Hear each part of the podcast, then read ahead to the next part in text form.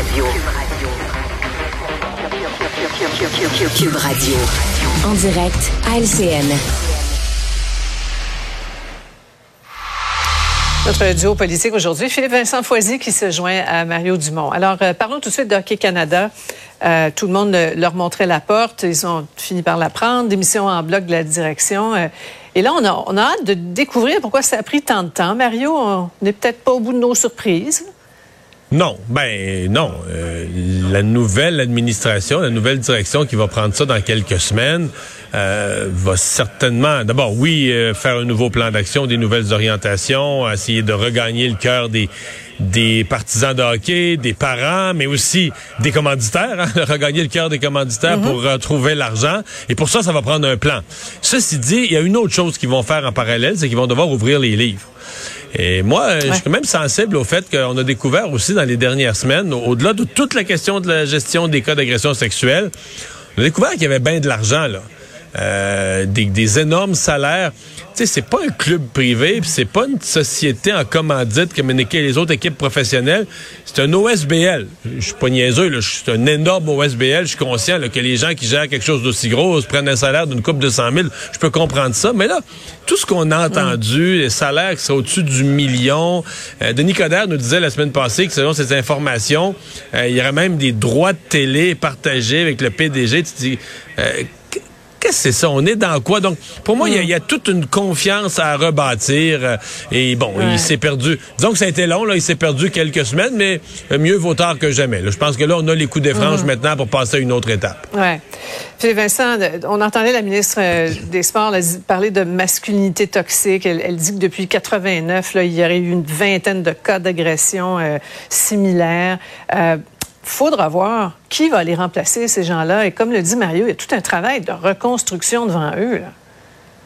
Oui, ben un changement de culture, Sophie, ça, ça prend plus que quelques coups de rouleau, là, puis dire mm. que la peinture est changée, euh, rien à voir, circuler. Il va falloir que le nouveau conseil d'administration nous explique peut-être ce qui s'est passé, euh, nous démontre qu'ils ont euh, repris le contrôle là-dessus, qu'ils vont changer les choses. Et je pensais à l'armée canadienne, Sophie, souvenez-vous, quand on a mm. remplacé le chef d'état-major par un autre chef d'état-major qui lui-même a été, en fait, la, a été la cible d'allégations d'inconduite sexuelle. Donc, ça peut prendre du temps, ça peut être long ça peut être ardu. Au moins, le gouvernement a mis en place le commissaire à l'intégrité dans le sport qui va faire une enquête là-dessus. Mm. Donc, déjà ça, d'avoir un commissaire indépendant qui va être en mesure d'analyser le tout, de regarder le tout, c'est sûr que ça peut aider à redonner confiance, mais cette confiance-là ben, va se bâtir dans le temps. Le mm-hmm. changement de culture va s'observer dans le temps aussi.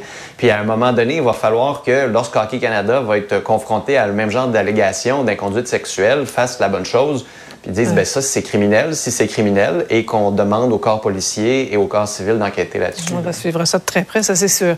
Euh, je vous entends sur cette euh, commission d'enquête sur euh, le recours aux mesures d'urgence qui commence jeudi. Mario Justin Trudeau et ses ministres, on vient de voir la liste, là, qui vont témoigner. Oui, ces ministres seniors, ils doivent témoigner. Ils ont été des joueurs importants. En bout de ligne, c'est eux qui ont pesé le pour et le contre, ont pris la décision que la loi sur les mesures d'urgence était essentielle à leur avis. Donc, euh, vont devoir témoigner de ça, expliquer ça. Euh, parce que sincèrement, il y, a des, il y a des questions. Il y a pas, faut bien démêler les choses. Je pense pas qu'il y ait de grosses questions à savoir est-ce qu'il fallait arrêter là, ce, ce siège d'Ottawa. Euh, c'était la ville était paralysée, les gens pouvaient plus dormir. Euh, c'était une blague. Il fallait que ça arrête. Ben, est-ce que le pays était dans une crise telle qu'on ait recours à une loi, une loi qui est prévue essentiellement pour, euh, je sais pas moi, le Canada se retrouve en situation de guerre, euh, une catastrophe naturelle vient euh, paralyser ou priver une région de, de services de base. C'est vraiment une loi de situation extrême. Est-ce qu'on était dans une situation, tu sais, dans le fond, euh, ces semaines-là, tout le Québec, tout le Canada roulait normalement, sauf la ville, de, sauf un, secteur de la ville d'Ottawa. Je ne veux pas minimiser la gravité de ce que vivaient les gens à Ottawa. Est-ce que le Canada au complet était à feu et à sang? Pas clair. En tout cas, ça va devoir être expliqué? Ouais. Philippe Vincent, en même temps, euh, ce qui est intéressant de, savoir, c'est qu'il y a une obligation de par la loi. Il faut tenir ces audiences-là dès qu'on l'invoque. Oui, mais c'est ça.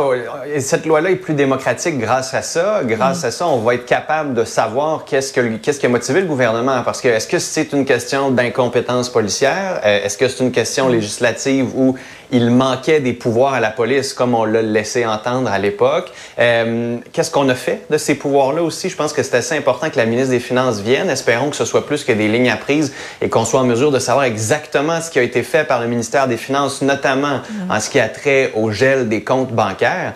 Sophie, la vraie question, c'est pourquoi on a fait durer l'état d'urgence aussi longtemps? Donc, il va falloir qu'on nous explique pourquoi elle était essentielle, mais pourquoi, une fois qu'on a libéré les postes frontaliers, une fois qu'on a libéré la ville d'Ottawa, on a quand même eu un vote à la Chambre des communes pour prolonger les mesures d'urgence euh, pendant quelques jours. Donc, pourquoi il fallait les prolonger? Là-dessus, le gouvernement va avoir beaucoup de travail à faire pour vraiment convaincre les citoyens que cet embiètement-là dans la démocratie, dans leur liberté est essentiel.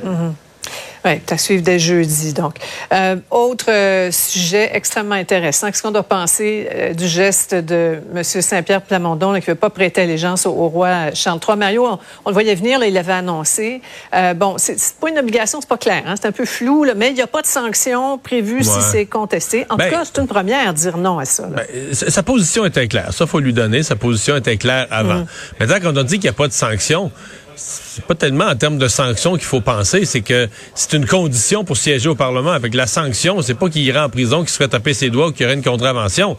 C'est qu'il pourrait pas siéger. Il ne serait pas apte à siéger mmh. s'il n'avait pas prêté le serment. Mais est-ce qu'on pourrait réécrire le serment, parler de l'autorité constituée ou d'un terme plus général, générique, pour pas nommer le roi Charles III et que ça soit considéré par la, le, le secrétaire général et le président de l'Assemblée nationale comme un serment conforme à l'esprit de la Constitution, de la loi constitutionnelle canadienne. Est-ce qu'on ça va être à surveiller. Mon seul commentaire, mm -hmm. moi, je pense que grosso modo, le public appuie. Euh, tu sais, il n'y a pas grand monde qui est si attaché à la monarchie. Les gens appuient le sens de. Tu sais, si on prête serment au peuple ouais. québécois, on a été élu pour ça.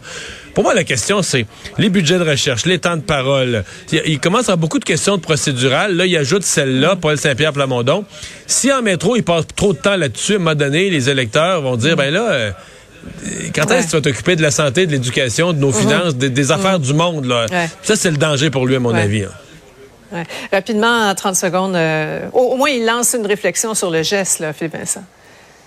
Oui, oui, puis il ramène cette réflexion-là, ramène à l'avant-scène. Lui, il s'était présenté comme ça. Donc, monsieur euh, intégrité avec ses valeurs, il, mm -hmm. il poursuit cette première impression-là auprès du public. Après, tant aussi longtemps qu'on n'a pas de conseil des ministres, on peut parler de cette procédure-là. Il se passe pas grand-chose d'autre en ce moment dans la politique tant que le conseil des ministres n'est pas formé. Donc, pour Paul Saint-Pierre Plamondon, ça va pour le moment. Mm -hmm. Après, s'il décide de ne pas prêter serment, puis on dit il est inéligible pour siéger, est-ce qu'il va être bloqué d'entrée au Parlement? Est-ce qu'il ne pourra pas rentrer au Salon Bleu? C'est tout ça aussi qui devient intéressant. Puis ouais. par la suite, si le gouverneur général décide de le poursuivre parce qu'il n'a pas prêté serment, mm. on rentre dans un autre débat constitutionnel. Ouais, Puis Vincent vous écoute sur euh, Cube Radio dès 6 h demain. En reprise, Mario, ce soir 20 h. Merci, messieurs. Au revoir. Ben voilà qui met un terme à notre émission. C'est Antoine Robitaille qui suit. Rendez-vous pour nous demain, 15h30. Bonne fin de soirée.